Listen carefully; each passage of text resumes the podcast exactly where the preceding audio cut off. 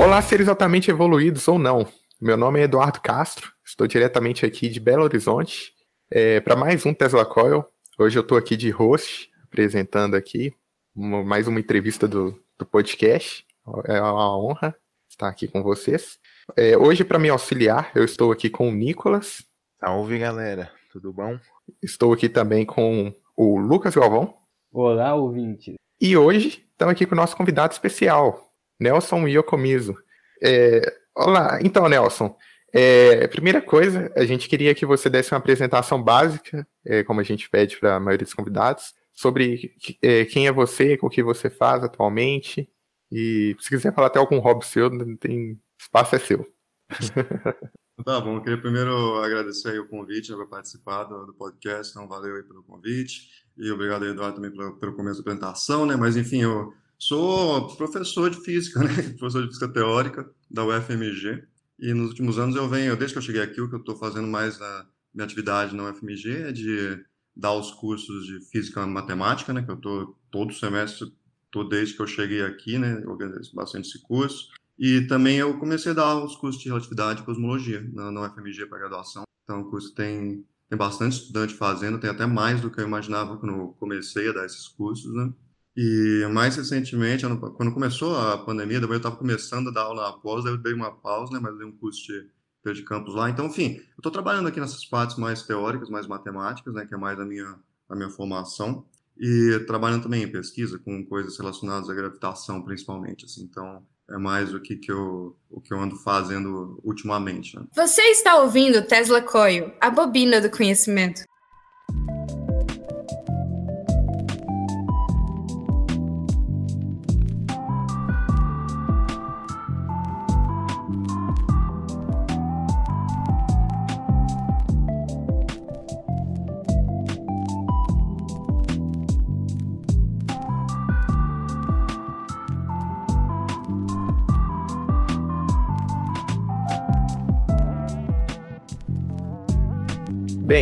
Uh, eu acho que a primeira pergunta que então, já aproveitar que você, que o senhor falou sobre isso, um pouco do que você faz atualmente, é, queria saber é, como o que, o que te fez interessar pela física teórica? Foi durante a graduação? Foi algo do tipo? Como é que você foi chegar nessa área? É, eu acho que deve ser uma experiência, a maior parte pessoal na, na graduação de física, que desde, desde que se entende por gente, já tem um gosto por matemática e por física, né? Para chegar nessa, nessa direção, assim, né? E eu acho que, que nem muita gente, não, quando estava no ensino médio, decidindo o que fazer de carreira, né? Sempre vem a ideia de fazer. A primeira coisa que se pensa é sempre engenharia ou alguma coisa assim, né? Mas é, também me ocorreu, não, eu não me lembro bem como que foi a ideia de fazer física. Eu gostava de física bastante, né? Durante o ensino médio e me pareceu que era uma carreira mais de voltado um pouco mais para não tão aplicado, mas mais de pesquisa, ia bater mais com o que me interessa pessoalmente, né? Então, eu tentei física, falei, vamos ver o que acontece aqui. E logo que eu entrei no, no curso, sei lá, para mim funcionou. Eu gostei muito desde o começo. Então, desde que eu comecei com os cursos lá de das introdução à física, né? Fiz na USP, né? Lá chamava Física 1, Física 2, Física 3, essas coisas todas, que usava Moisés na época. E então eu, eu me empolguei muito com isso. Na época eu lembro que eu peguei os livros do Feynman Lectures para estudar também na graduação, era, era um espetáculo aquilo. E, e daí foi, eu fui seguindo naturalmente, assim, para a direção de história por afinidade natural. Assim, eu, eu gosto de experimental também, a minha primeira iniciação científica foi experimental. E eu, eu gosto de acompanhar também.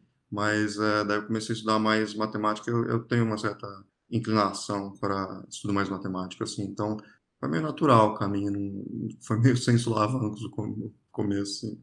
É, essa área mesmo da, da cosmologia, ela é bem famosa por ser muito matemática, né? Então eu sinto que é, é um- uma área que reúne muito esses, esses físicos que têm uma tendência mais matemática do que talvez experimental ou, ou mais é, outras áreas da física, né? Na verdade, principalmente de relatividade geral, né? Eu estava comentando, eu coloquei esse curso na, na graduação, né? Quando eu fiz a graduação, não tinha o curso de relatividade na graduação, mas uh, pelo menos não na USP na época mas o pessoal estudava, né? E daí, quando você vai estudar isso, tem, em geral, é, o, o, Landau dizia, né, você pega o Landau o teor de campo, ele começa a fazer a parte geral, falar, essa aqui é a teoria física mais bonita que existe, né?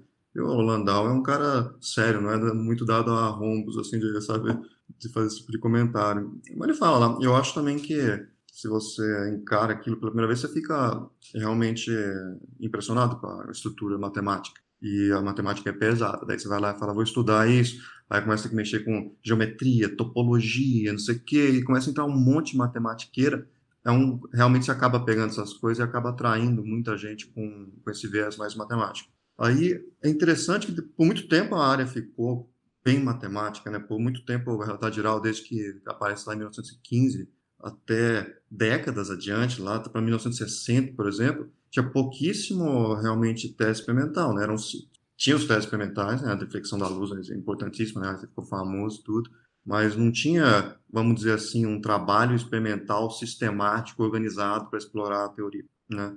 E isso está mudando, assim, no, nas últimas décadas, a teoria está se voltando para o lado observacional de maneira muito forte.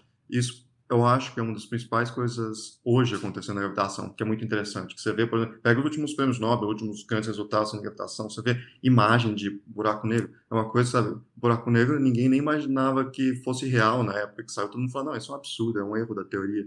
Aí daqui a pouco tá tirando foto dele. Você fala, ah, eu quero mostrar para você que é verdade, tô a foto. Você olha a foto dele agora, né? E, e também os trabalhos, por exemplo, observações de supernovas, né, vieram diagramas de Hubble, tem um monte de, de resultado novo, né, ondas gravitacionais de, de buracos negros, enfim. Tem muito trabalho, hoje em dia, observacional, e está tendo uma, uma boa conversa entre os dois lados. Então, isso é uma coisa que eu acho legal, essa, sabe, começa aquelas, aqueles matemáticos só mexendo com a coisa por décadas, décadas, décadas, assim, e tem um certo, tá ganhando mais vamos dizer, está expandindo mais a, área de ocupações. Assim. Bom, nessa, nessa mesma linha, né, você, comentou sobre, sobre as, as, simulações e coisas do tipo que a gente vê hoje em dia, as fotos e tal, e meio que historicamente a gente já tem um costume de, de, de tratar dessas coisas em ficção, né? E aí tem muitas ficções que sempre falaram de buraco negro, viagem para o espaço e tal. Você acha que um, um pouco dessa, dessas ficções, assim, ajuda a, a puxar a gente para essa área, assim, pessoas que às vezes não conheciam muito de física e aí ouvem falar sobre alguns conceitos desse e falam, pô, esse negócio é legal, vou, vou procurar saber, vou correr atrás. Assim. Pode atrair, né? Porque a pessoa pode ficar curiosa com alguma com alguma coisa que vê num livro ou num filme e se perguntar se a coisa realmente é real ou não, né? Se pode acontecer ou não. Eu não sei se a pessoa pode decidir a carreira a partir daí, mas pode acontecer, né? Ela de repente vê uma coisa numa obra de ficção e de repente descobre que para ela aquilo pode virar uma carreira, né? Eu, eu vejo que pode acontecer assim. Eu, eu não sei muito bem como que foi com, com todo mundo, assim. Eu não sei se vocês foram para física um pouco por causa disso também, ou se conhece gente assim, eu não sei qual que foi a, a história. Assim no início da minha graduação, o que eu mais ouvi era, era gente falando que começou física por causa de assistir Cosmos. Aí, por isso que eu pergunto essa pergunta, é, é, nessa intenção, assim, sabe? Cosmos gente... me influenciou muito. Então, teve o primeiro contato com, com uma, uma, obra de ficção meio científica e divulgação, assim, e depois acabou seguindo carreira, né? Então, eu acho muito legal ver essa ficção muito baseada na teoria correta, né? Então, tem, tipo, o trabalho do do Kip Thorne no, no Interestelar e outras coisas parecidas que eu acho legal para puxar essa atenção para para não a, a, parte esotérica ou esquisita da física que às vezes aparece, mas uma parte que adequada. Né? A, a, série do, do Sagan é, é espetacular, né? Assim, é, aquilo lá é física finíssima, assim, né? Então, e é muito bem feito, tudo aquilo lá é, é bem bacana. E tem, aparecem coisas estranhas, né? Você fala, ué, o que, que é isso? E é tudo física de verdade, né? E é, Mesma coisa também que está falando do, do Interstellar, né? Que realmente quiseram fazer aquilo lá com. A ideia era fazer o filme inteiro com, com realmente é, sem usar coisas que não fossem pelo menos estudadas em física. Ele queria fazer a coisa de acordo com física de verdade mesmo, né? E, enfim, a princípio com física estabelecida, mas depois foram além, né? Depois, né, durante o filme. Mas a ideia era fazer realmente sem colocar ideias que não fossem pelo menos consideradas como viáveis por, por físicos, né? Então, saiu um artigo, né, do, do filme, então, aquelas, aquelas simulações visuais mesmo de, de buraco negro, de wormhole, é, publicado aquelas coisas, saiu um artigo daquilo ali, né? Então, foi Porque naquela. Você vê, os caras juntaram gente muito boa de física, só que daí físico, em geral, não tem como fazer imagem do nível que Hollywood faz, certo? Você não tem como pegar e fazer uma produção gráfica das coisas. Você vai lá no seu software lá de conta, põe suas equações e sai os grafiquinhos lá que não dá para colocar no cinema, certo? Aí a hora que juntaram o pessoal profissional mesmo de, de enfim, de, de efeitos né, visuais para aquilo, ficou aquelas imagens espetaculares, mas a, as equações são aquelas equações que você vê num, num curso mesmo, assim, de geodésia da luz e tudo. Então, aquilo foi bem legal, achei muito legal de ver aquelas imagens todas lá. De, e depois eu dei uma função nos artigos também, aquilo é bem bacana, achei. Até vontade de fazer tudo em casa, né? Mas o nosso computador não aguenta. É, você vai ter que pegar uns computadores poderosos para fazer aquilo lá. Dá pra fazer talvez umas versões mais simples para brincar, que já é legal, sabe? Às vezes, tipo, faz um negócio que você vê que sai bom. É, é a mesma ideia, tá meio tosco, mas dá pra ver que funcionou assim, já é, já é legalzinho. Mas aquilo lá, pelo amor de Deus, você precisa mesmo, tá? Tem que ser profissa pra fazer aquilo lá. Né? Uma coisa que não sai da minha cabeça quando eu penso no, no Interstellar é Pô, o amor realmente ele é mais forte que a, a gravidade, não? Ué, deve ser. É, no seu caso, teve algum filme, algum livro de ficção científica que marcou, assim, antes da graduação ou no período da graduação? Eu creio que não, na verdade, assim. Eu nunca, eu não lia muito livro de ficção quando antes de entrar na faculdade. Em geral, é, eu, eu li poucos assim. E de divulgação, na verdade, eu também eu li pouco também. Eu não lia tanto isso. Eu fui a ler outros tipos de coisas, assim. Eu li muito mais literatura fantástica do que física, por exemplo, quando estava no ensino médio. Sabe? E, mas tinha coisas muito estranhas, né? Por exemplo, o livro do Hawking foi um, um, negócio que eu, ainda hoje eu não entendo exatamente o que aconteceu, porque é um livro muito bom, lá é espetacular, mas é muito difícil, né? O Breve História do Tempo, por exemplo. E aqui lá todo mundo leu. Era um livro que você encontrava na mesinha de todo mundo, assim, sabe? E, e todo mundo leu, eu tenho a impressão que quase ninguém entendeu quase nada daquilo, eu inclusive, sabe? Eu, eu aqui na época não entendi nada daquele livro lá. E, e daí, quando eu não entendia nada da coisa, não me motivava muito. Então, eu olhava aqui e falei, não, tem umas coisas interessantes aqui, mas eu não não dando conta. E acabava que eu nunca me envolvi tanto assim com leitura de, de divulgação. Mas eu gostava das coisas que eu ia aprendendo, né? De, de física, de coisas. Então, eu fui mais pelo caminho mais de ir aprendendo mesmo a física aos poucos. E, tipo, chegando lá, sabe? Mas para mim não teve, acho que nenhuma nenhum grande marco assim de um filme ou um livro que me levou para lá. Foi mais um negócio de ir aprendendo a física que realmente era se encontrando pelo caminho e, e gostando da coisa, falando, ah, eu, eu gosto do negócio, queria ver mais, queria ver mais e enquanto fui seguindo e vendo que para mim funcionava, eu fui seguindo, né? Se de repente chegasse e falava, ah, isso aqui tá começando a ficar chato, acho que aí eu pulava fora, mas não, não aconteceu, não. Bom, acompanhando o seu Lattes aqui, a gente viu que você foi da graduação direto pro doutorado, né? Então, meio que nessa mesma nessa mesma linha assim, o que que como é que é esse processo? Como é que você chegou no final da graduação e falou, bom, vou seguir aí na, na cosmologia, vou pro doutorado nisso. Como é que foi essa, esse processo da decisão e até a, a, a própria o próprio doutorado em si? Hum, é, quando eu estava na graduação, eu já estava isso eu já estava estudando material de pós. E, é, enfim, teve coisas que eu estudei antes de se aparecer no curso. E eu ia estudando, se eu estava afim de aprender, eu ia estudando. falei, não tinha, por exemplo, atividade, não, não tinha disciplina na graduação. Então eu peguei o Landau e estudei por conta própria. E daí, tipo, tinha bastante coisa que eu já tinha estudado já. Então, quando chegou na, na graduação, no final da graduação, daí tinha essa possibilidade de fazer o doutorado direto, né? E tinha uma prova de admissão do doutorado lá na época, daí eu fiz, eu passei. E, e daí dependia de algum professor aceitar você, então saí correndo atrás de alguns professores para ver se eu podia tocar o negócio, daí o pessoal topou. E então, então era mais ou menos isso, você tinha que ser aceito por um professor para fazer o doutorado direto e tinha que passar no exame de, de admissão. Daí eu fiz as duas coisas. E daí, não sei, na época me pareceu que valia mais a pena pular direto pro, pro doutorado, tava querendo trabalhar logo com pesquisa, a bolsa era melhor também, então valia mais a pena, assim, é tipo, tinha os fatores financeiros também pesam, mas era o doutorado direto você tinha o mesmo tempo de fazer do que se você fizesse mestrado e doutorado, porque se fizesse o direto tinha uma extensão na duração. Então era como se eu pudesse fazer os dois já com uma bolsa de doutorado. Então também, sabe, para mim parece, ah, beleza, acho que eu vou direto para o doutorado, trabalho com pesquisa, ganho um pouco mais e vamos ver o que acontece, né? Então foi, foi o que aconteceu daí na época. Daí hoje eu não sei se, se eu faria de novo isso, de ir direto pro, o doutorado, porque o mestrado é bom para fazer o, uma experiência em alguma área, para ganhar um pouco mais de maturidade, sabe? Daí você pode tipo, ter dois anos ali, você aprende um monte de coisa a mais, trabalha um pouquinho numa área e depois você tem uma oportunidade também de virar para um lado ou para o outro ali no meio do caminho. Porque você vai direto para o doutorado, é mais difícil de fazer isso. Então, eu não sei se, se hoje eu faria isso de novo, porque, sei lá, às vezes é bom ter essa opção. Assim, eu, digo para o pessoal que vale a pena fazer, fazer mestrado. Era uma coisa que na época tinha gente que ia para o doutorado direto, enfim, quando tinha a oportunidade, mas eu não, eu não saio dizendo para todo mundo, ó, oh, vai e faz. Eu acho se você tiver muita certeza, vai e faz, é um projeto bom.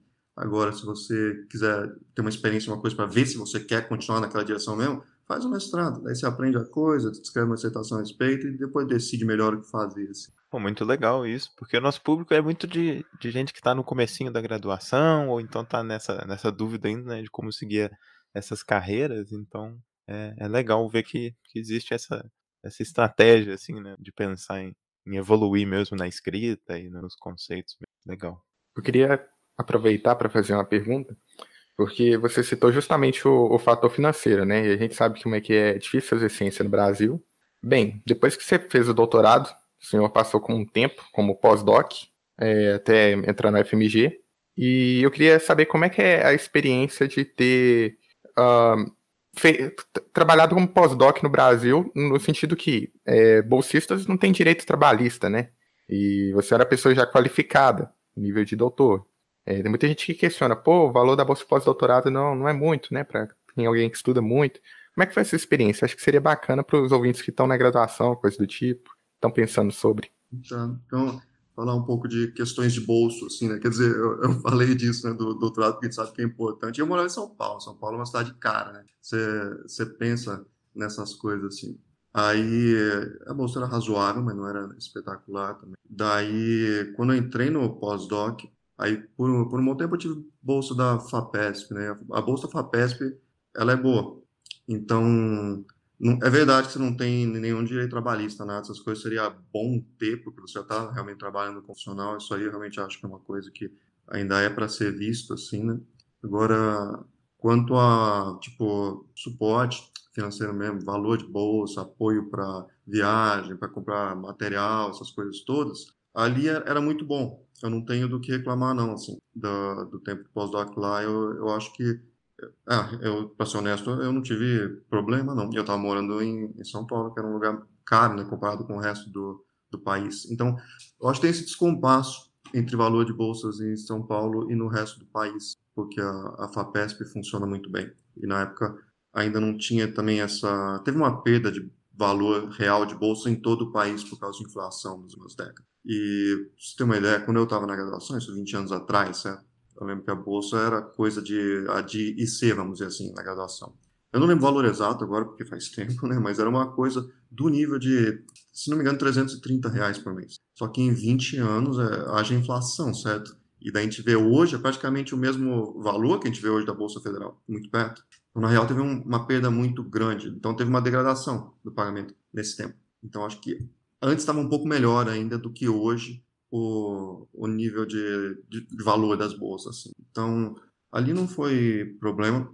E também, por muito tempo, é, vocês são mais novos, vocês não sabem, né? Mas teve uma fartura de bolsa no Brasil. Teve época, assim, né? Entre os 2000, começo de 2010, assim, não faltava bolsa, todo mundo conseguia bolsa. E as bolsas eram, eram melhores. E começou a ter uma escassez de bolsa mais recentemente. Então, eu acho que hoje deve estar. Tá, vocês têm que batalhar aí para ganhar o espaço de vocês, assim, mais do que nos anos 2000 era preciso batalhar para ganhar espaço, porque eu acho que o número de gente foi para o caminho acadêmico aumentou bastante. A gente tem um crescimento grande de produção científica no Brasil. Isso foi uma coisa muito boa, tipo, tem um, um boom mesmo, assim, né, nas últimas décadas. Então tem mais competição e o, o financiamento não cresceu igual. Então isso acho que é um.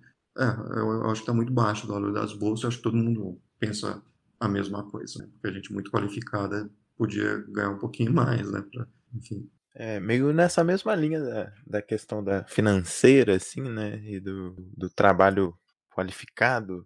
Como é que é a vida de um cosmólogo, assim? Posso falar cosmólogo ou melhor usar outro termo? É, não sei, eu trabalho em bastante coisa, eu tenho alguma experiência em cosmologia, eu sei alguma coisa de cosmologia. Agora, já falando sobre essas coisas aí, né, de primeiro, né, do, do bolso, né, de como seguir a carreira e tudo assim, né, mas é, a gente sabe, né, que também a gente segue para essa direção, a gente tem que, tem que pagar as contas e tal, né, mas a gente também tem que fazer uma coisa que, que faz sentido para você. Eu acho que esse é um negócio mais difícil da, da carreira, que você tem que chegar num certo ponto e achar um caminho, achar uma certa linha de pesquisa, um projeto, achar um trabalho que você consegue fazer de maneira que é produtivo e que você se encaixa bem naquilo. Sabe que você vê que teu teu talento está lá e que seu talento é útil lá e você consegue ser produtivo lá. Acho que esse é um negócio que é que é o, o ponto principal da, da carreira, sabe? Porque se você está ali numa situação que você está conseguindo trabalhar num negócio que te envolve, assim, e que você vê motivação científica para fazer, ao mesmo tempo você vê que você faz aquilo bem feito e é uma coisa que também interessa os outros e tem relevância científica. Aí, cara, aí você vai para vai a briga, bicho. Aí você, você acha seu espaço, assim, você vai, sabe?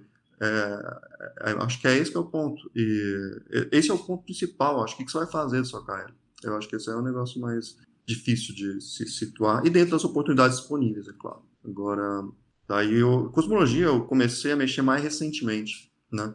Eu, eu vim mexer em cosmologia vindo da gravitação quântica. Então eu estava mexendo com, com, gravitação quântica, gravitação quântica de laços, né? E daí é, tem essas teorias de gravitação quântica aí loucas que você ouve toda hora. E todo mundo quer achar um jeito de testar experimentalmente a teoria. Você não quer só fazer suas equações, quer chegar um dia lá, botar no laboratório, aí fala, sai resultados fala, ah, é o que eu tinha dito que ia acontecer. É o que todo mundo quer fazer com a sua teoria. Né? Você não quer só chegar lá e montar as equações e tal. Né? E tem muito interesse em testar gravitação de laços usando cosmologia. Existe esses trabalhos que apontam para a possibilidade que apareçam sinais de gravitação quântica na radiação cósmica de fundo, por exemplo. E aquilo lá eu achei muito interessante. Eu estava lá mexendo com a teoria falei, ah, acho que eu vou dar uma olhada nessas aplicações cosmológicas. Daí, na época, eu estava começando um pós-doc em gravitação de laços, só que era lá na, era na Penn State. E ali era um, um lugar meio diferente, né? Tá, não era um departamento de física inteiro, tem lógico o departamento de física lá, mas eu trabalhei num instituto que ficava lá dentro. Não era exatamente o prédio da física, era um outro prédio, daí tinha esse instituto que chama Institute for Gravitation and the Cosmos, que é só de gravitação. Então, você chegava lá, tinha pessoal de, de, toda a área teórica, tinha pessoal de cosmologia observacional, de cosmologia teórica, então ali tinha o pessoal de cosmologia que estava começando uns trabalhos lá, e daí eu peguei e juntei, comecei a participar lá das, das reuniões para aprender, né, e tal. E daí comecei com um aluno em doutorado e com um cara que eu dividia sala no pós-doc, um projeto de cosmologia, a gente mesmo. Assim. A gente fez, o trabalho foi, foi legal, eu aprendi muita coisa com ele, né? E, e saíram resultados que foi, eu gostei desse trabalho, porque são resultados que a gente pegava mesmo, fazia o modelo, era um modelo de universo fechado para equação, e dava para comparar, mesmo pegar os dados do Planck, fazer os plots, comparar, botar vínculos, sabe? Era um negócio trazia também a parte observacional, que teve que mexer pesado com a parte observacional. Então, isso foi uma coisa que eu gostei bastante desse trabalho. Né? Agora já vai seis anos já que eu comecei a mexer com isso. E, enfim, foi, foi esse que foi o, o caminho para chegar até a cosmologia. E daí em diante eu continuei mexendo né, com, com isso. Foi... Qual, qual era a pergunta mesmo que você tinha feito sobre isso? É, eu mesmo esqueci a pergunta, né? Foi falando respondendo. Mesmo. Não, mas eu, eu ia meio que redirecionar assim, a pergunta falando sobre as escalas assim envolvidas, né? Porque quando a gente fala em cosmologia, geralmente a gente pensa em escala grande e quando a gente pensa em quântica, escala pequena, né? E como é que essas duas coisas se juntam assim né? nessa nessa interface do que você estudou? Podia é, explicar um pouco isso talvez falar um pouquinho das áreas individuais para o nosso ouvinte entender sobre o que, que elas, elas falam, assim. Você está falando, né, gente, quando fala de cosmologia, está pensando, de modo geral, em, em, distâncias enormes, né, aquelas coisas que você vê nos, nos documentários e começa a falar de bilhões, de trilhões, de não sei quantos, de, né, de galáxias, começa esses números grandes, né, distâncias enormes, e daí a cosmologia realmente é para isso, né, para estudar, vamos dizer, o universo em larga escala, a gente fala, né, abre uma distância enorme e ver propriedades médias disso. Você não fica olhando muito para detalhe ali, ah, tem uma estrela aqui, tem uma galáxia aqui, você fala, não, não importa. Eu vou olhar com uma escala grande e fazer umas médias, né? Então, ver mais ou menos a distribuição média de, de galáxias, por exemplo, ou do que você está estudando, né? Só que daí também tem essa história de que o universo tem uma evolução. Ele, ele muda com o tempo. Ele pode crescer ou, ou diminuir, né? Então, ele tem uma dinâmica. e todo mundo já ouviu contar, ouvir essas histórias né, sobre o modelo do Big Bang. Então, quando a gente vai para o universo está se expandindo, então ele está ficando cada vez maior. O que acontece é que se olha isso ao contrário, ele estava cada vez menor para o passado. Então, isso que a gente hoje olha como zilhões e zilhões de anos-luz, se você olhar bastante para o passado, era assim, certo? E se você olhar muito mais para o passado, era, era microscópico. Então, tem uma época em que o universo inteiro era microscópico, perto do Big Bang, o universo observável. Então, daí nesse caso, você tem as duas coisas. Você tem a, os efeitos né, de, da geometria do universo, de gravitação, né, e que aparece lá porque a relatividade não se aplica só a escalas de distância grandes, isso é uma coisa, mas se tiver também densidade de matéria muito grande, se tiver muita matéria, aqui nem no buraco negro, certo? O buraco negro é uma coisa relativamente pequena comparado com o universo, só que é um teste de relatividade geral extremo. Então, no começo do universo acontece, tem densidade grande em uma parte muito pequena do, do universo, então você tem que usar tanto mecânica quântica quanto é inevitável quanto gravitação, você tem, tem que usar a gravitação quântica. É, não tem não tem saída. E daí tem uma ideia de que você pode ir fazendo isso em passos. Então, quando você pensa em cosmologia, às vezes a pessoa se especializa numa certa era, sabe? É que nem, sei lá, vai estudar a história do Brasil, tem cara que estuda, sei lá, vou estudar Getúlio Vargas aqui, e daí se especializa naquela época, porque é muita coisa, é muita coisa, assim, e cada era é muita coisa. Então daí tem gente que fala, não, vou estudar o processo onde formou a radiação cálcica de fundo, é uma área, a formação de galáxias é outra. Ah, vou estudar outra era, tem, sabe, você pode se especializar na era que você gostar mais. Assim. E o pessoal de gravitação quântica vai mexer justamente com esse extremo lá do passado. Vamos lá o mais passado possível. E daí você começa a ver o que acontece. Né? E ali acontece coisas interessantes. Em primeiro lugar, porque você começa a ter está contraindo, né? você pode pensar como se fosse um pistão contraindo o universo inteiro. De certa forma, a cosmologia descreve isso. Então, as coisas estão lá dentro, começam a ficar muito energéticas, muito energética demais. Elas começam a ficar mais energéticas do que elas estão nos aceleradores de partículas que a gente tem, por exemplo. Então, a cosmologia começa a fornecer coisas que os aceleradores não conseguem. E a vantagem é que você não precisa construir o universo, né? já está lá. Só pica, pega e pega a radiação chegando, né? Mas é mais barato. E, e daí você pode ir passo a passo e para o passado ver o que acontece. Então tem, tem uma área que você pode testar, por exemplo, ah, a teoria eletrofraca, tem uma transição de fase, tem, tem várias erinhas. E tem uma lá atrás, que é a primeira onde tudo que você falou, essa era que eu espero que tenha efeitos quânticos. Começa com isso que o pessoal chama de inflação, é uma era, e tem o que chama de pré-inflacionário, que é outra era, que é quando se mexe mesmo com gravitação quântica hardcore, assim, vamos dizer. essas partes são as que mais me interessam, inflacionário e pré-inflacionárias. Eu ia até te perguntar sobre isso, porque você tinha falado, usado mais cedo, né, o, o termo beleza, assim, beleza da teoria, beleza da matemática. E eu, eu sinto que na física a gente tem esse costume, né, de, de falar da, das teorias que a gente estuda com, com essa ideia de delas serem bonitas de certa maneira. E aí queria te perguntar o que, qual que você acha que é a parte mais bonita, assim, talvez, de todas essas teorias que você, você tem estudado. É, tinha uma falado, né, do, da frase do, do Landau, né, e eu, é, eu concordo com ele, para mim é realidade geral. Se você quiser um modelo mesmo, assim, falar, só que é uma teoria que você olha e fala, né, ela é bonita, é elegante. Eu, eu acho que isso, assim, para mim é realidade geral. É meio que um, um, modelo. Mas você vê também, né, as leis de Newton são uma coisa espetacular, certo? É uma bobagem daquela que descreve tudo por séculos, assim, é uma coisa, aquilo é uma coisa de gênio, uma coisa espetacular, bonito pra caramba, assim. Então, são coisas diferentes, né? Eu acho que a realidade geral é mais fundamental, assim, que ela tem uma coisa, ela tem uma visão geométrica do universo que é muito, né, é, é bacana de pensar nela. Para mim, é, eu acho que é isso. Pensar geometricamente sempre é, mu é muito divertido, de certa maneira, assim. É, te dá intuição, né? Você pode imaginar, não é? Você tem uma teoria que você vai vendo o resultado, você pode, quer dizer, você pode pelo menos tentar imaginar, mas tem uma intuição geométrica por trás daquilo, pelo menos. Queria aproveitar aqui para fazer uma pergunta sobre o trabalho de cosmólogo no dia a dia, porque a gente fica pensando, ah, as teorias são bonitas e tudo, mas a gente não imagina como é que é, o, é o, é o trabalho no dia a dia, se é só papel e caneta, se tem que trabalhar com computador, algum programa, alguma linguagem de programação. É, tem gente que acha que vai até no laboratório, né? Eu não acredito que tem esse caso, né? Mas como, como é que é o trabalho do Nelson no dia a dia como pesquisador? Para mim, né, eu sou, eu sou teórico, né? Então tem trabalho tem, tem essas partes. Tem uma parte, por exemplo, que é você se inteirar do que está sendo feito, certo? Então você tem que sempre ficar acompanhando muito os artigos novos, resultados novos, é, técnicas novas, né? E tem uma parte matemática considerável, né? Quando está pensando em modelos cosmológicos, assim, principalmente do, do universo primordial. Então tem muita conta, sim. Tem muita coisa no papel mesmo que você faz. E para estudar perturbações cosmológicas, que é o que eu estou mexendo assim. Então tem essa parte que é de, de estudo, de fazer as contas, de ver se está tá aprendendo aquilo, daí você tenta usar no certo modelo e tal. Agora, também tem a parte numérica, porque, porque os cálculos são pesados demais, né, em primeiro lugar. Então, tem, certo, tem certos cálculos que você também não faz mais no, no papel, mesmo quando é cálculo, mesmo analítico, simbólico. Você faz cálculo simbólico no computador, certo? Então, tem coisas que, por exemplo, ah, você tem uma função lá monstruosa, você quer expandir até a terceira ordem. E daí, quando você faz expansão, dá seis páginas de conta, por exemplo. Então, você não faz tudo isso na mão, porque, sabe, é, é, é um trabalho tedioso e também é muito fácil cometer um errinho de um sinal de menos ali no meio quando tem, por exemplo, eu estou falando seis páginas, mas duas páginas é normal, tem uma expressão que tem duas páginas. Então, sabe, você não confia tanto assim, né, um monte de passo vai fazendo, você fala, beleza, é só tirar derivado, expandir, faz no computador. Então, tem muito cálculo que você faz também no, no computador, então você tem que usar né, a parte assim, de cálculo simbólico.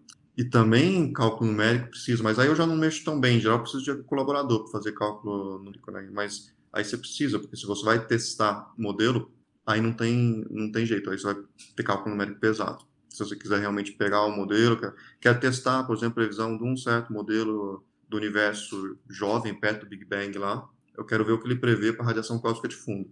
Aí você vai ter que realmente fazer, rodar isso, a história do universo inteiro, sabe, as equações, até chegar na radiação cósmica de fundo e olhar os espectros e ver se bate com o observado ou não. E então essa parte tem também. Isso aí eu faço a parte mais básica disso eu faço. Então, tipo, é, ontem à noite eu estava montando os universinhos no computador. Então daí você faz lá, vê como o background evolui e tal. Mas também chega numa parte que às vezes você precisa de, de mais poder computacional. Então teve trabalho que a gente usou cluster de computador para fazer já. Só que daí, de modo geral, a parte mais é, complicada disso eu preciso de algum colaborador. Agora, as partes mais básicas numérica eu faço, nem então eu mexo também um pouquinho com cálculo numérico. Para mim, tem as duas coisas: tem tanto a parte de papel quanto, quanto um pouco de, de simulação também. É, em 2019. Pode, eu, pode eu ia só falar que nesse processo do papel, o tanto de barrinha de fração, que não deve virar sinal de menos no final da conta, é absurdo, né? Pois é, acontecem erros bobos, né? Que você tem que checar três vezes depois para ver se tá tudo em ordem. É, eu ia perguntar, em 2019 saiu aquela imagem que ficou muito famosa de um buraco negro. E recentemente saiu uma outra imagem também com alguns detalhes a mais. É, antes dessa imagem a gente tinha só medições indiretas, né, desses objetos. Quais que eram as, o, o que que faltava, sabe? Quais, quais que eram as limitações dessas observações indiretas? Que a gente acabou é, ganhando com essa observa com essa imagem? Acho que uma coisa que a, que a imagem tem é que ela é muito mais impactante uma observação direta, né? Você fala, olha, eu vou realmente tirar o retrato e você mostra a imagem mesmo. Então isso foi uma coisa que foi muito impressionante, porque é interessante você chegar e tirar uma, uma foto do, do buraco negro, né? Mas antes disso já tinha evidência extremamente forte, certo? Então, eu não acho que isso foi uma confirmação final de que realmente a teoria estava certa. Eu não, não veria assim, porque as evidências eram tão, tão fortes, né, que, enfim, ninguém duvidava mais. Então, tinham evidências que eram mais fracas que essa, que são coisas que você via, por exemplo, né, quando tem sistema binário, e daí você pode ir, ir observando o que acontece, não, alguma coisa chacoalhando, só que não tem nada visível do lado dela, que era o que tinha, né, um, uma observação de buraco negro era essa, via só uma estrela fazendo alguma coisa que necessitava de que tivesse um, um buraco negro do lado para que aquilo pudesse acontecer. Então, era, já era uma boa evidência. Só que ali, você não estava olhando o buraco negro, por exemplo, perto do horizonte de eventos. Era só uma coisa, falava, tem que ter um buraco negro aqui, mas não sei se não estava vendo ali naquela escala do tamanho dele. Era uma coisa que estava vendo o efeito dele numa escala maior né?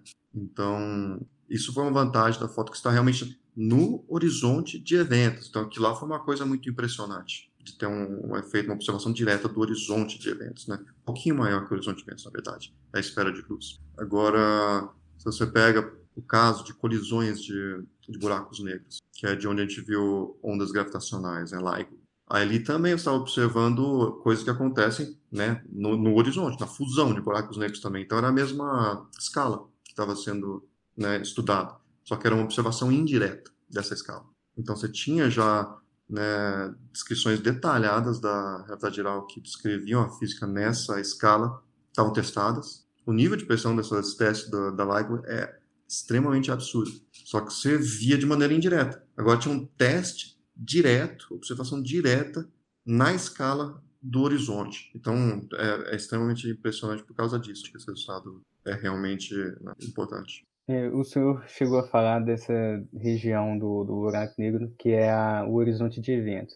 E normalmente, quando a gente vai pegar algum material de divulgação científica mesmo, ou vai ou interestelar, né, igual a gente chegou a falar, a gente fala sempre do buraco negro mesmo, onde você a região central, onde se você chegar lá você não sai, e do horizonte de eventos. Mas tem alguma estrutura a mais ou a gente caracteriza mesmo só nessas duas regiões principais? Tem mais. Tem uma coisa, por exemplo, que entra na foto do, do buraco negro. Você pode né, pegar mais propriedades dele se você quiser. Né? E uma região, por exemplo, que é interessante é essa da, da esfera de luz. Então tem uma coisa que você falando do horizonte de eventos, tem sempre a pessoa diz para você, ah, é onde não dá onde nem a luz escapa, né? E daí para caracterizar que nem a luz escapa, você tem que chegar ali, vamos dizer, um pouquinho antes do horizonte de evento para dentro, né?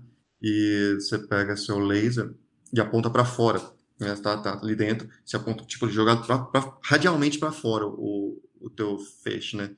E daí vê que ele não consegue. A ideia é que se você estiver bem no horizonte, você vai apontar o laser para fora radialmente e ele vai ficar parado ali, ele correndo e caindo ao mesmo tempo. Essa é como se estivesse contra uma correnteza andando com a mesma velocidade da correnteza. Essa que é mais ou menos a ideia da, do horizonte, né?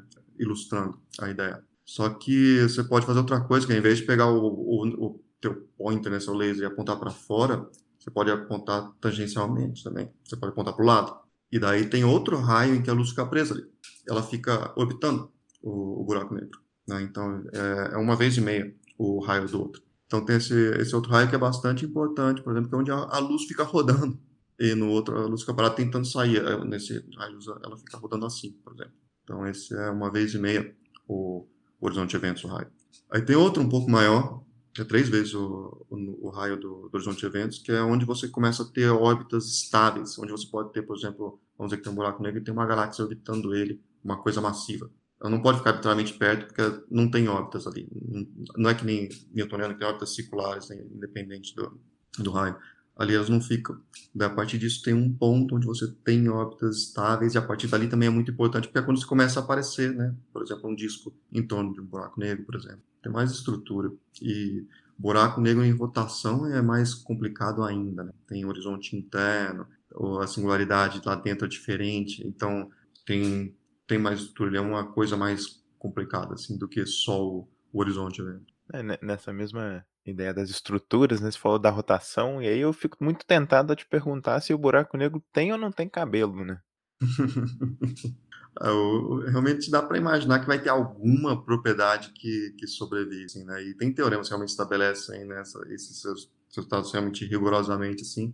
Então você espera que sobre, se joga uma carga lá dentro, a carga deve, não deve desaparecer do universo afora, porque, enfim, a carga andando tem um campo todo em torno dela carga cai lá dentro, esse campo todo não vai desaparecer do nada, né? Carga continua, massa tem que ter, você espera também que informou que lá com tom de massa não espera que a massa desapareça totalmente, enfim, tem, ter algumas propriedades lá, então, enfim, é, não tem muitos cabelos, né, mas vai, vão ter alguns cabelos lá. É, a gente chega a ouvir também falar muito de buracos negros primordiais. O que que seriam esses objetos? Qual que é a principal diferença em relação a, a outros tipos?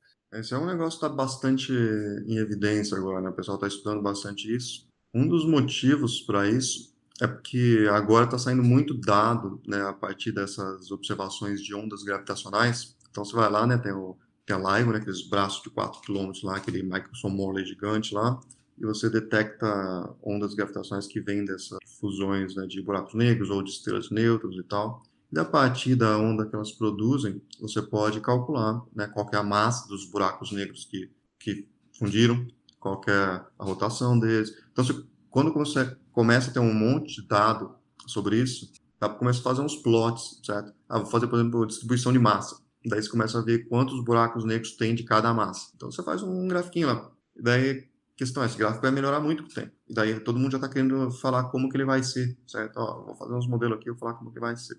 Então tem esse interesse em entender qual é a distribuição de buracos negros. Quantos buracos negros tem de cada massa no universo, certo? Primeiro eu quero saber se tinha ou não. Depois que tem, você fala quantos tem de cada massa. Então, pô, tem uma figura, tem um histograma disso. E você quer prever. E ninguém sabe. Então é uma questão em aberto e também os dados estão aparecendo. Então, para responder isso aí, você tem que falar a história dos buracos negros ao longo de todo o universo. Tipo, onde que os surgiram os buracos negros? Como que eles se, se desenvolveram? Né?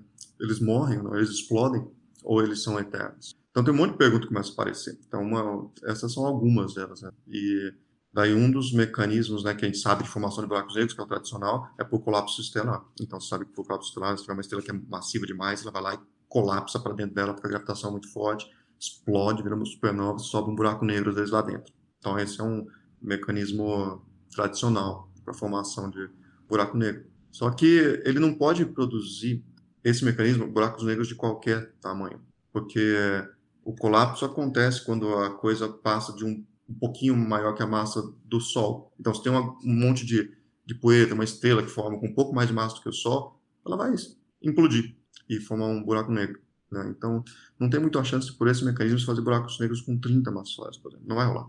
Vai ser perto de um, um pouco por aí, nessa escala, vamos dizer. Só que daí o pessoal se pergunta sobre outros mecanismos. Acontece que bem no universo primordial você tinha uma densidade de energia grande, no universo afora, porque a gente falou desse negócio do pistão, né? então só tem umas energias grandes. E o que acontece lá é que essas energias elas têm flutuações. E bem no começo do universo, sabe, mecânica quântica você não pode chegar e falar uma coisa tem tal valor exatamente. Ela, ela flutua, você fala tem uma probabilidade de ser tanto, uma probabilidade de ser tanto, tal. E, e acontece que tem flutuações de energia no ar isso é uma coisa de teoria quântica de campos, sabe? Agora, pode acontecer de você está ali no vácuo, é uma coisa muito estranha, porque está no vácuo, você tem flutuações de energia. Então, você de repente pode observar coisas pulando do vácuo, energia lá. Só que pode acontecer de ter uma flutuação de energia tão grande, numa escala pequena, que ela produz um buraco negro. Então, tem outros mecanismos de produção de, de buracos negros que vêm dessas flutuações de energia. E é claro que se você sai de um patamar muito baixo, você precisaria de uma flutuação muito grande para produzir um buraco negro. Mas se você sai de, de, energia já alta, a coisa começa a ficar mais provável. Né? Então, ajuda. Então, pode ser que tenha alguns buracos negros que são espontaneamente formados por flutuações de vácuo.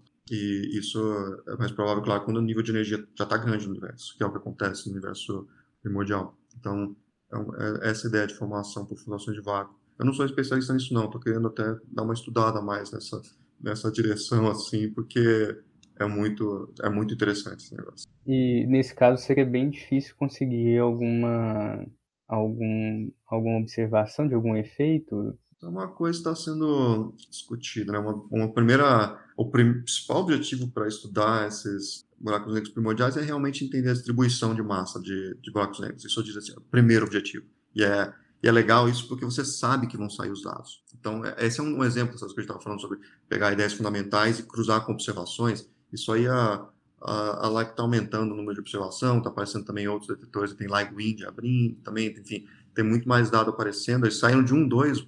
A ideia deles é virar uma fábrica de dados, sabe? De tirar centenas de, de dados por ano. Você vai ter uma, uma estatística boa nos próximos anos. Então, é uma área inevitavelmente boa essa, porque tem vai vir dado, a física é interessante, ninguém sabe ela.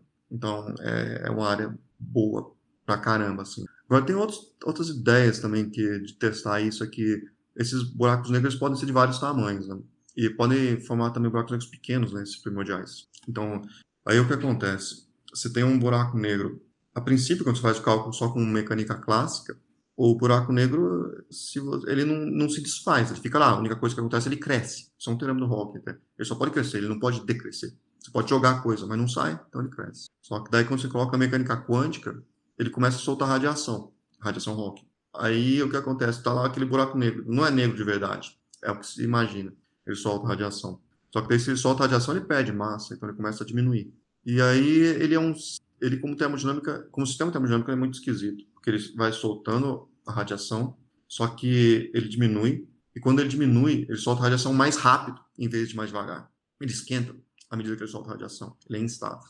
E então o que acontece é que o processo acaba de maneira explosiva, porque ele vai ficando menor, soltando mais radiação, menor, mais radiação, e a ideia é que tem uma explosão, né? E a explosão, claro vai ser, pode talvez ser observável. Essa é uma ideia. Então, tem gente que pensa que formaram os buraquinhos pequenos no começo do universo. Os grandes não dá tempo de evaporar, então tem que ser pequeno. Esses podem ter evaporado até o ponto de explodir. E daí tem esses, esses pipocos de radiação saindo por aí. E, enfim, aí a questão de entender direito a ordem de magnitude disso, distribuição disso. Essa é uma possível observação especulada. Muito interessante. Bem bacana esse. Não é... não é legal assim, de ter tipo, ideias fundamentais e você ir trazendo para coisa observacional. Assim, né? Assim, eu acho que gravitação é, impressionante a história toda. Coisa, né? Você pega a equaçãozinha de Einstein lá, 100 anos tudo dando certo. E a equaçãozinha né, cabe numa linha, né? ela escreve ela lá. E ela. E as ideias que saíam dela eram, eram muito fantásticas no começo, tipo buraco negro, Big Bang, eram coisas que você olhava e falava, ah, que doido, sabe? Deve estar errado. Era, era mais ou menos isso que era a, a ideia.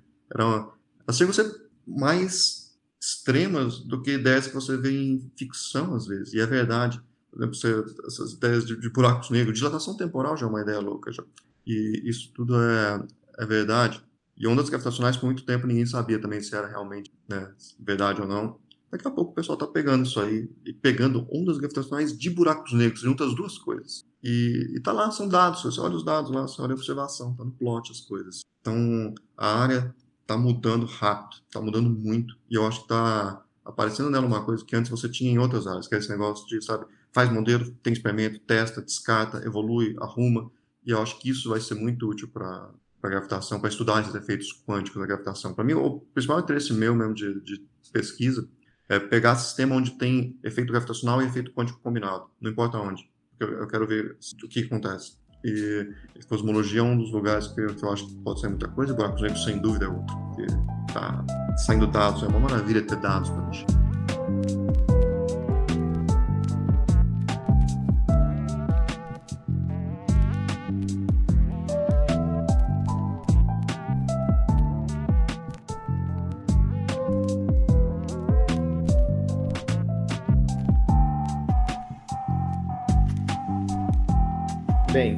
Uh, a gente está chegando à parte final aqui do podcast, é, então queria partir para umas perguntas mais leves em questão de densidade, né?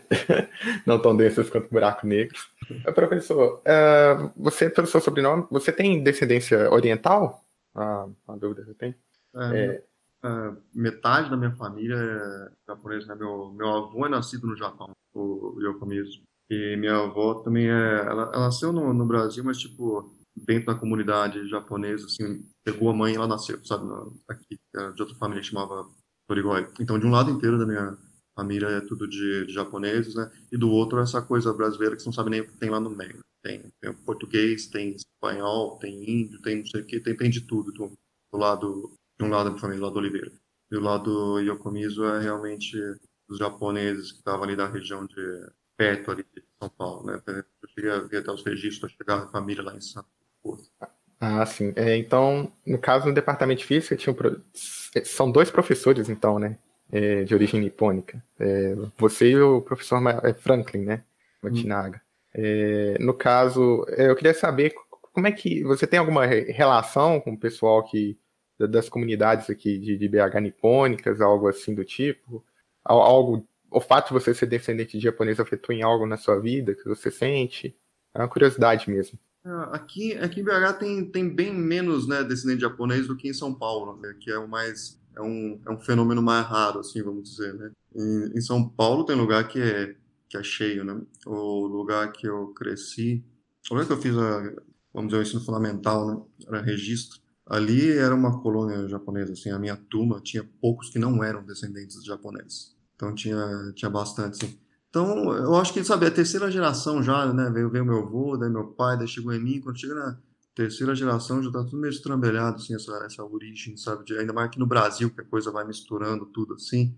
Então, eu não tenho mais, eu não tenho conexão com a, vamos dizer, com a coluna japonesa. Eu não, eu não tive essa, essa ligação. Tipo, a, a minha família já é, ela é extremamente misturada já. Então, minha família, o pessoal às vezes não acredita quando vê a foto dos primos, porque, sabe, Tem, tem o, o meu sobrinho nasceu, ele era loiro. Tipo, sabe, era uma coisa que mistura com, com tudo, assim, né? Tipo, e, então tem italiano, tem, tem alemão, tem, tem português, espanhol, japonês. Então, você olha uma foto, família nem parece que é uma única família. Quando você olha a minha, ficou bem um, uma mistura. Agora, eu não sei como que é aqui a comunidade japonesa de, de BH, na verdade, eu, não, eu, nem, eu nem sei como, como que, que é, como se tem mesmo uma comunidade organizada ou não. Eu noto que tem bem menos descendente de, de japonês aqui, né? Agora, eu não sei se. Eu, provavelmente ficou alguma coisa de educação né, da minha família. Você nota uns traços né, de, de coisa mais, é, mais asiática, mais japonesa, né? Então, claro que tem a, a influência, eu tenho certeza disso, mas, é, como eu disse, terceira geração você já cresce você é brasileiro, sabe? Pelo menos é a minha impressão. O Brasil é assim, a primeira parece que sobrevive mais ou menos, é, depois a, dali para baixo vira tudo brasileiro, parece, não sei, é, minha, é um pouco a minha, a minha impressão, assim. E a gente queria tirar uma curiosidade, quando a gente estava se preparando para esse podcast, a gente sempre pesquisa sobre nossos convidados. E algo que aconteceu é que a gente achou um vídeo seu. Eu tinha que fazer essa pergunta, professor. Com, com o Rafinha Bastos. Como é que isso foi acontecer? Foi muito engraçado, o pessoal estranho pra danado. Já, já veio aluno me perguntar, ah, fala a verdade, você editou aquele vídeo, né? Eu fiquei falando, não, que absurdo, pra que eu ia editar um, um vídeo, né? Pra aparecer com, com o Rafinha no, no vídeo, né?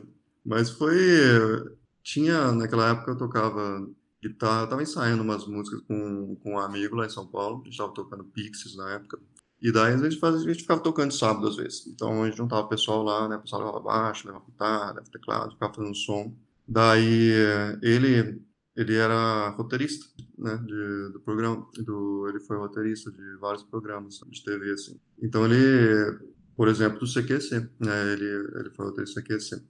E daí, então, conhecia o pessoal todo que apresentava o programa lá, né, ele trabalhava com eles. Então, daí, quando, às vezes, o Rafinha precisava de alguém para fazer um negócio meio vídeo com que tivesse alguma coisa de música e tal, às vezes dava um toque, né. E daí, dessa vez, a gente estava lá tocando e ele ligou e falou, ah, eu quero fazer um vídeo aí, isso aqui. Aí, aí meu amigo lá falou, ah, vem aí então, né? Daí ele, ele foi lá, daí ele falou, ah, quero fazer isso aqui, quero fazer uma versão dessa música. Ele falou, ah, quero fazer uma versão aqui meio, meio Lulu Santos, vou fazer um vídeo aqui, não sei, desse tal jeito, né? Daí eu falei, ah, beleza. Daí a gente tirou a música na hora, lá meio de bobeira, né? Fizemos o, o, o, vídeo na hora, assim, tipo, não sabe? Foi isso que, que aconteceu, assim. Daí, daí soltou o vídeo lá, mas o pessoal fica assustado, porque daí vai procurar o nome lá, deixa eu botar aqui, ver uns vídeos de cosmologia, daí aparece lá autoestima trio. Eles olham lá e falam, ué, mas o que, que é isso? Assim? Totalmente inesperado, né? Dizem é. que é o ponto alto da carrinha do Rafinha Bastos, aquele vídeo ali, né? Rafinha é gente boa, cara. Foi, foi divertido, é uma bobagem, assim, sabe? Às vezes fazia umas, umas paródias, assim. Acho que ele fez uma, uma outra também com o Alex, que tocando comigo lá, né? Então esse dia calhou que eu tava lá, a gente tava tocando junto aquele dia, sabe? Daí falou, ah, vamos fazer junto. Eu falei, ah, beleza, a gente faz, né? Mas foi, foi bem à toa, assim, foi mesmo. É, é uma bobagem, assim.